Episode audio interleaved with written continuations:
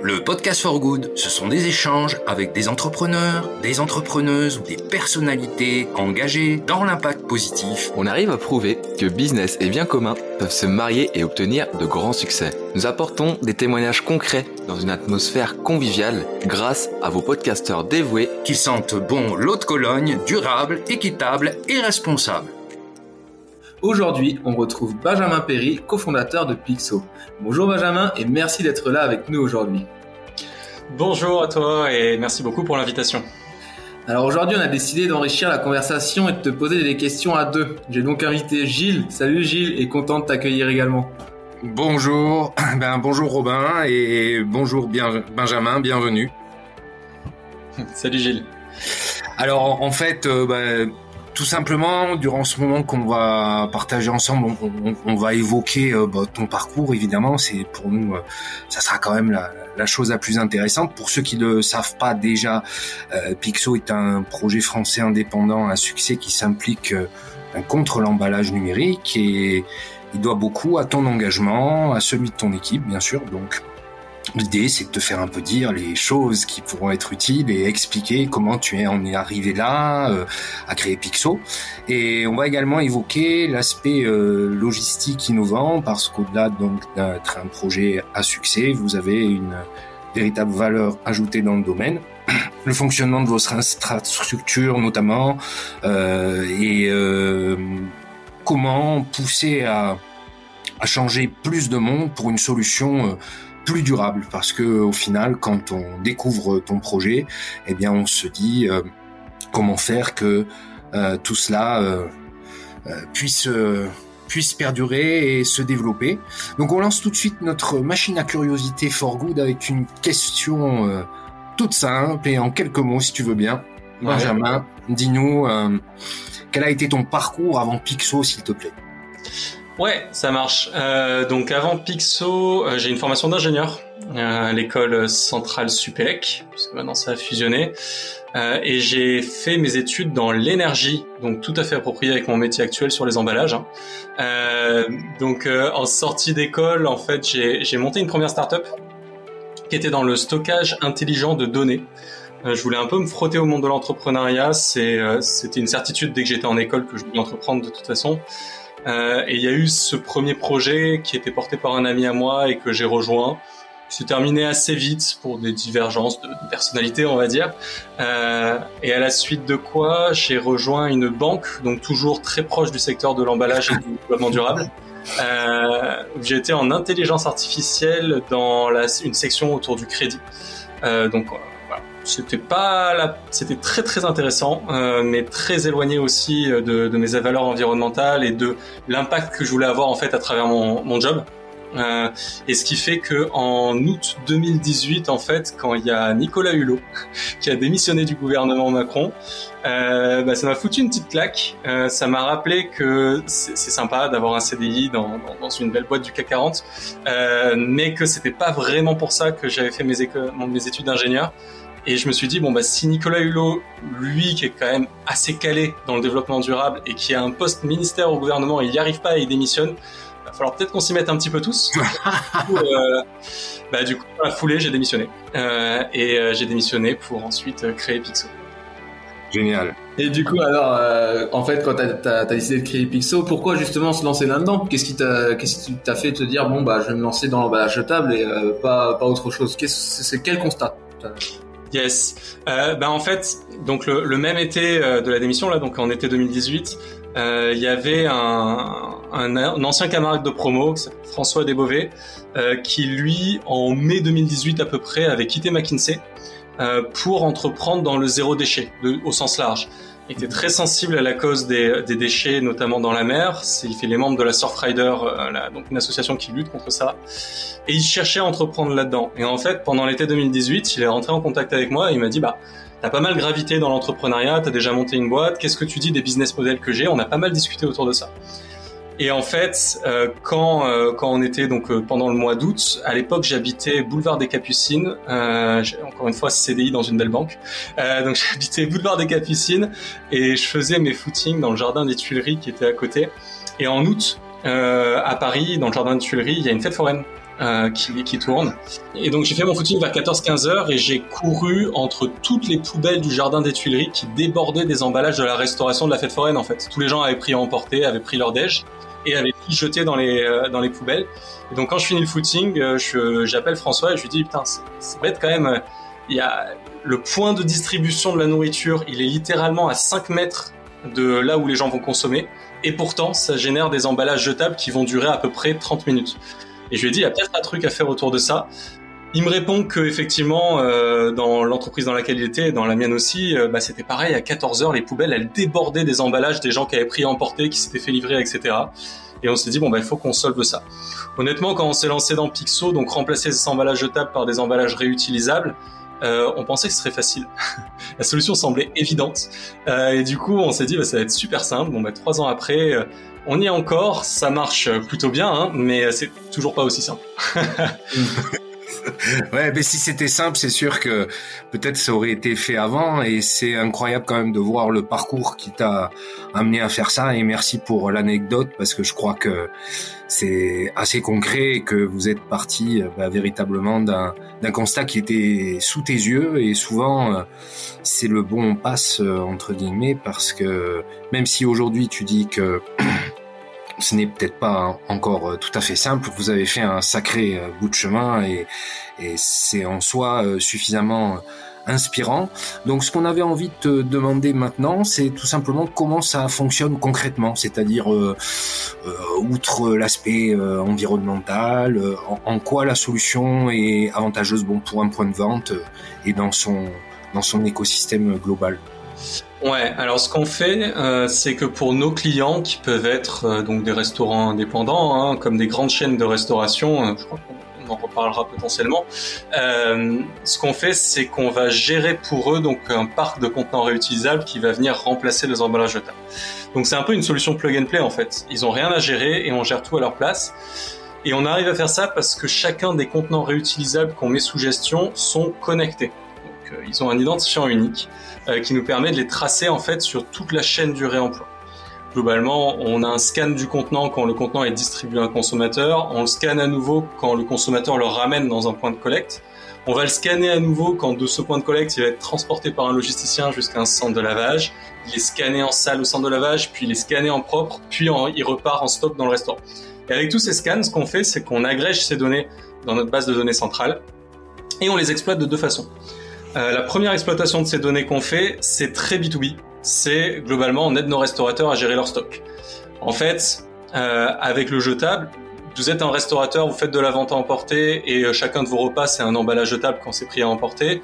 C'est facile de gérer les stocks. Vous regardez vos ventes de la semaine précédente et vous rachetez exactement le même stock de contenants jetables.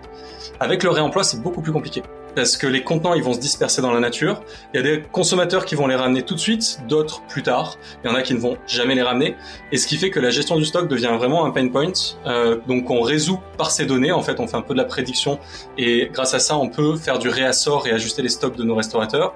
Et aussi, grâce à ces mêmes données, on pilote toute la logistique. Donc, ils n'ont pas à se charger de la collecte, du nettoyage, etc. Tout ça, c'est piloté par Pixo, grâce à nos partenaires, bien sûr, on fait pas ça tout seul. Mais grâce à la donnée, on peut bien le piloter. Et la deuxième grande exploitation de ces données qu'on fait, c'est le consommateur, qui honnêtement est la partie la plus coriace de la chaîne. Euh, globalement, notre but, c'est qu'un consommateur qui rentre dans un restaurant, s'il a le choix entre le jetable et le réutilisable, il va choisir le réutilisable. Mais qu'une fois qu'il a choisi, bah, il est aussi incentivé à ramener son contenant. Parce que bon, bah, il part avec un contenant réutilisable qui peut valoir jusqu'à 5 voire 10 euros. Euh, il a plutôt intérêt à le ramener, sinon le, le projet est sacrément déficitaire. Et donc du coup, euh, en fait, on a toute cette interface consommateur aussi qui est en place avec ces mêmes données pour incentiver le consommateur à utiliser la solution. Donc il y a plein de choses à y gagner. Euh, et l'incentiver ensuite, une fois qu'il part avec un contenant, à le ramener. Et ça, a un intérêt pour le restaurateur pour plusieurs raisons. Déjà, d'un point de vue communication et marketing, c'est assez impactant en fait. Euh, Aujourd'hui, ils ont des gros déficits de communication, donc ça, ça, les aide beaucoup de dire je suis passé au réemploi.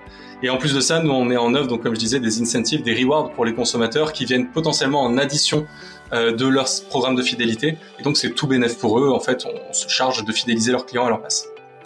Tu parlais justement des, des données un peu, Benjamin. J'ai une, une, question là qui me survient en termes de, de clients qui ne ramènent pas euh, justement le, le contenant. Ça, ça, représente quel pourcentage à peu près? Est-ce que c'est assez conséquent ou après ça peut y avoir des variables, je suppose, mais euh, généralement ça, ça représente quel pourcentage? Ouais, alors effectivement, c'est très variable.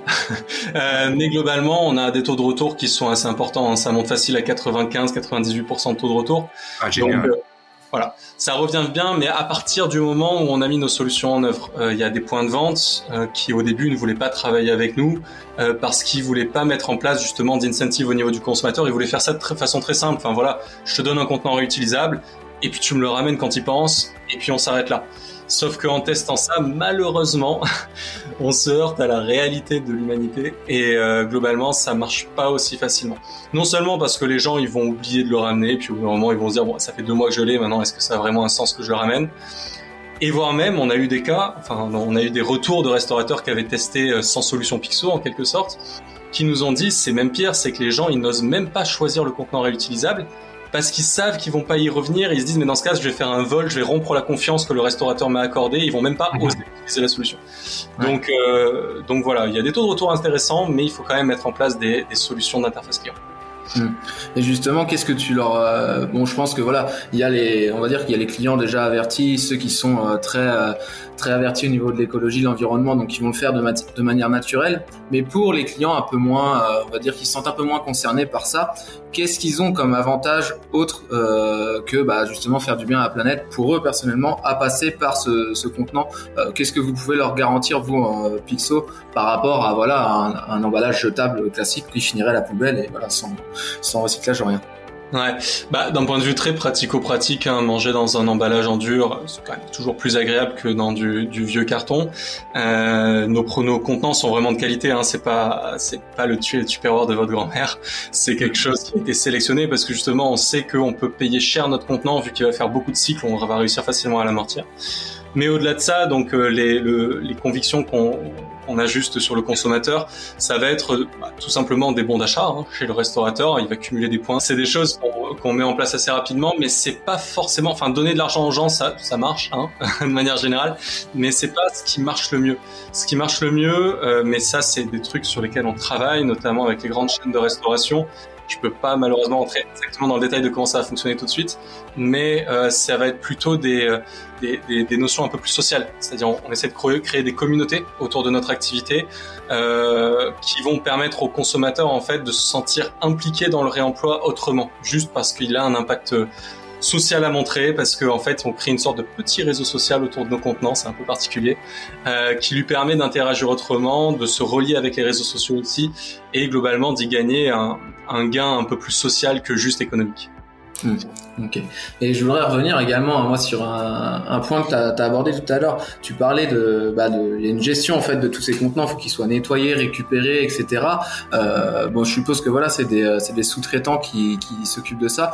Euh, mais est-ce que voilà, c'est comment vous avez réussi à mettre cette chaîne en place? Comment vous avez réussi à bah, trouver tous les sous-traitants? Parce que je suppose que c'est pas un seul, euh, un seul sous-traitant qui le fait. Vous avez plusieurs, vous avez plusieurs voilà personnes qui s'en occupent et comment vous avez réussi à gérer cette chaîne? C'était quoi un peu les problématiques avec ça? Ouais, bah globalement, tu as, deux grosses catégories de sous-traitants. Hein. Tu as les logisticiens et les centres de lavage. Euh, les logisticiens, c'est assez facile, non, c'est une belle négo quand même. Mais disons qu'il y en a. La logistique, enfin que ce soit Pixo ou une autre, ça existe. C'est un, un, business bien rodé, donc ils savent envoyer un devis facilement. Les centres de lavage, c'est un peu plus compliqué parce que euh, bah, c'est tout nouveau comme activité. En fait, euh, des centres de lavage qui nettoient des contenants comme ça, il y a peu d'intérêt en dehors de notre secteur du réemploi qui est, un peu émergent. Du coup, euh, il a fallu un petit peu ramer avec plein d'acteurs émergents. En plus, ouvrir un centre de lavage, c'est une mini-usine. Hein. C'est une usine qui va, qui va vraiment opérer à l'échelle locale, donc c'est très intéressant. C'est de la ré réindustrialisation française. Hein. mais bon, bah, c'est des investissements, plusieurs millions. Et il faut très vite le rentabiliser, donc il faut très vite des volumes. Donc ce qu'on a fait en fait, c'est que euh, on a noué des partenariats donc avec des acteurs un peu historiques, notamment des loueurs de vaisselle qui historiquement possédaient des centres de lavage parce qu'en fait ils nettoyaient la vaisselle qu'ils louaient et qui se sont reconvertis, spécialisés dans le nettoyage sous-traité. Euh, donc comme Option Solution par exemple, donc Option qui a créé Option Solution. Euh, donc ça c'est un, partenaire assez intéressant parce qu'il a, il a une bonne expertise bien assise sur le nettoyage. Et puis il y a des nouveaux acteurs qui se sont lancés parce qu'ils ont flairé qu'il y avait quelque chose qui se passait sur ce secteur-là. Et là, du coup, il a fallu qu'on qu'on noue des partenariats un peu plus sur, bon bah, globalement, si vous ouvrez ce centre à cet endroit-là, potentiellement, nous, on peut vous amener ce volume. C'est un peu plus des discussions euh, entre partenaires de, bon bah, où est-ce que c'est pertinent d'ouvrir des centres pour qu'on fasse de la croissance ensemble, en fait, tout simplement. Hmm. Et ça a été un petit peu plus long parce que c'est un peu plus nouveau. Ouais, mais euh, bon, il y a ce côté, comme tu dis, un petit peu plus long, mais par contre, euh, l'avantage, tu l'as soulevé, c'est le Made in France. Du coup, euh, ça reste quand même quelque chose de local, et du coup, en plus de ça, tu, tu recrées une économie locale, parce qu'on sait très bien que voilà, c'est ce qu'il faut pousser à faire dans les prochaines années pour arriver à quelque chose de, de durable et de soutenable. Donc, comme tu dis, je pense que tout, tout prend du temps, mais une fois que c'est mis en place, euh, je pense que ça vaut, ça vaut vraiment le coup. Donc, euh, donc euh, carrément, franchement, moi je trouve ça vraiment génial toute cette organisation et cette réadaptation en fait, même de, comme tu dis, des, des carrément. C'est vraiment super intéressant que tu nous fasses découvrir ça parce qu'on n'aurait pas idée, on va dire, de l'autre côté euh, comment ça ça peut se passer d'aller trouver par exemple des grandes marques de vaisselle et comme quoi bah, c'est possible.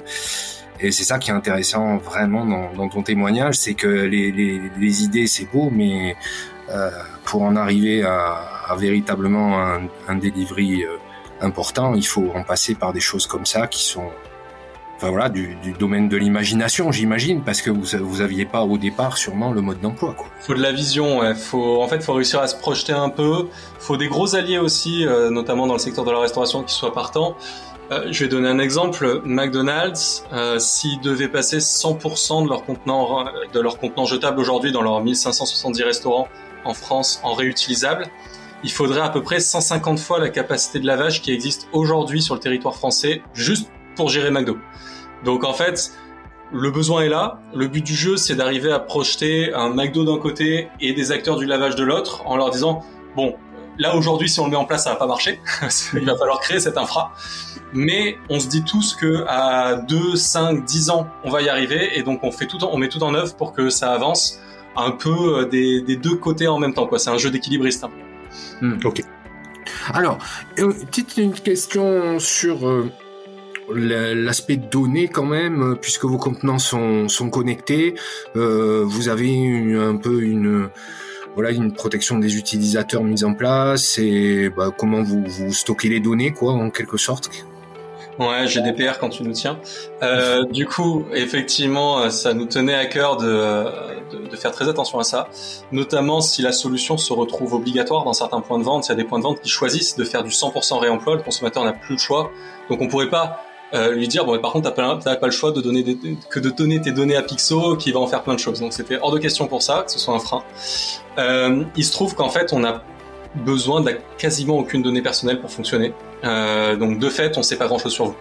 En plus de ça, votre parcours, il est entièrement anonymisé, c'est-à-dire qu'on ne retient pas que c'est vous, Gilles ou Robin, avez pris ce contenant et qui l'avez redéposé à tel endroit. Notre base de données ne fonctionne pas comme ça.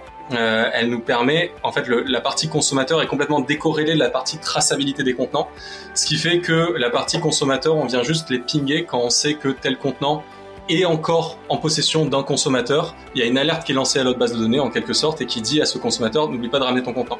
Mais euh, en fait, on est incapable normalement de relier les deux. Et de toute façon, ça fait partie de nos CGV, CGU, on s'y engage, euh, il n'y a aucune exploitation de ces données.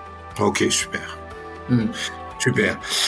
Euh, je pense que on t'a posé déjà pas mal de questions. Alors, euh, bon, on, on, parlait tout à l'heure euh, d'un de vos clients que tu as euh, cité, puisque vous travaillez avec le géant américain des hamburgers. Hein, donc, euh, euh juste pour savoir un peu la mise en place chez eux, par exemple, même si aujourd'hui vous n'êtes probablement pas, dans, comme tu le disais, et loin de là dans tous les restaurants, mais j'imagine que ça a été quelque chose de particulier avec des process aussi structurés que ceux que doit avoir McDonald's, non?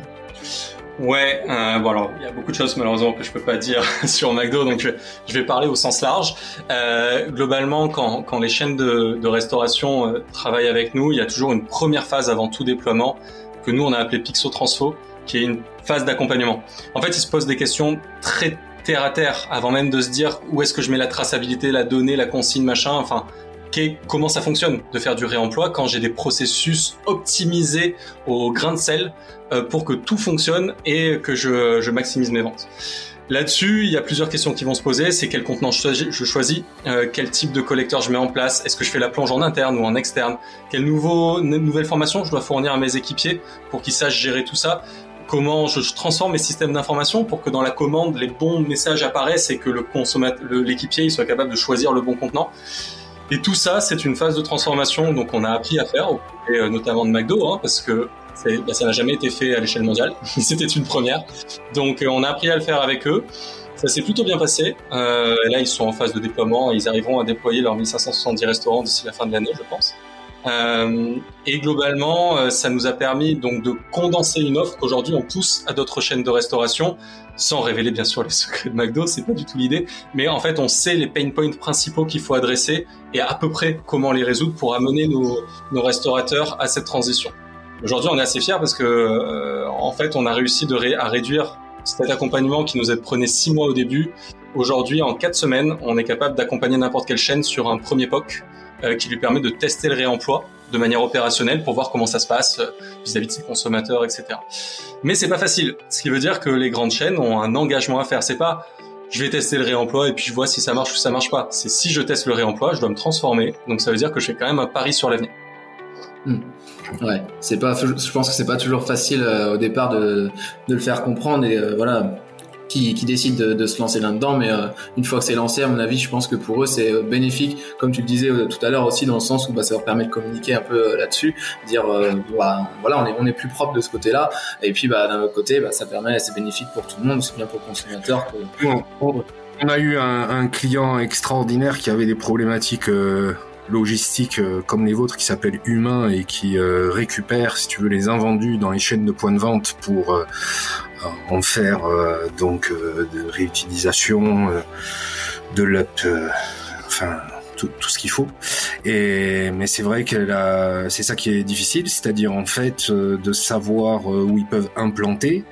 et être opérationnel pour une masse critique quoi parce que en fait très souvent euh, c'est des changements d'usage complets. Ceux qui les font, en fait, euh, c'est pas tout le monde dans les chaînes, quoi. C'est souvent des, des innovateurs ou voilà, euh, des, des franchisés, des choses comme ça. Donc, euh, ça demande à la fois une vision, euh, mais véritablement aussi une expertise logistique qui est, qui est dingue, quoi. Et on se rend compte, nous, c'est pas le seul projet qu'on a rencontré comme ça. Hein. Euh, finalement, les projets for good, au contraire de ce qu'on croit, c'est pas un doux rêve, parce que bien souvent, on est hyper processé, beaucoup plus que dans d'autres domaines, pour arriver à rentabilité etc. Quoi, c'est c'est véritablement ça le, cahier des charges. C'est pas moins que les projets euh, classiques et polluants, mais bien plus. et donc, voilà, la logistique, c'est pas la partie la plus la plus rigolote. Alors, euh, euh, Robin, je finis par notre dernière question, ça te va? Ça me va, allez. Superbe. Donc, euh, écoute, euh, Benjamin, à la fin, on voulait un peu ouvrir euh, le débat sur les préoccupations de tout le monde. Et c'est vrai qu'aujourd'hui, sans être hyper anxiogène, on lit que d'ici 2050, on annonce plus de plastique que de poissons dans les océans. voilà, c'est pas une info qui tourne, une fake news. c'est, ça a été étudié. Donc, penses-tu que il est envisageable d'inverser la tendance ah, c'est une bonne question. Effectivement, on, voit le côté anxiogène. Euh, bah, je vais répondre un peu pareil que pour le, réchauffement climatique finalement. Est-ce que les 2 degrés ou même les 1,5 degrés sont, encore atteignables? Euh, En fait, c'est pas la bonne question. Euh, la bonne question, c'est bah, si on fait rien, ça sera en 2050 peut-être que le nombre de la quantité de plastique va dépasser la quantité de poissons. Mais en fait, si on ne fait rien en 2100, on va faire x10 la quantité de poissons. De la même façon que pour le réchauffement climatique, peut-être qu'on a déjà dépassé très largement les accords de Paris et les 1,5 degrés d'augmentation du réchauffement. Mais en fait, si on se dit ça et qu'on n'en fait rien, ben on va atteindre 4 degrés, 8 degrés peut-être. Donc, en fait, nous, ce qu'on se dit et ce qu'on dit à nos clients, c'est c'est pas de se donner des, objectifs en termes d'accords de Paris ou en termes de de, plastique, etc. C'est plus, ben, il faut en faire un maximum parce que de toute façon, tous les enjeux sont là. Et, euh, et ils sont bien concrets. Si on n'arrive pas au target et si on, si on explose certains objectifs, tant pis, mais au moins on aura limité les dégâts.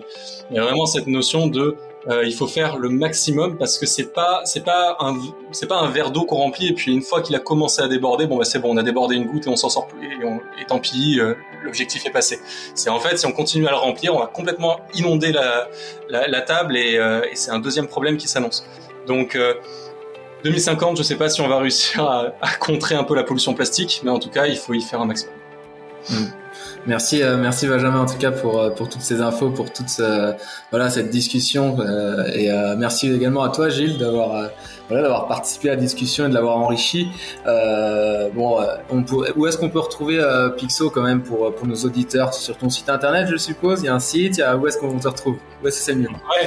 Il y a un site internet donc pixo.fr.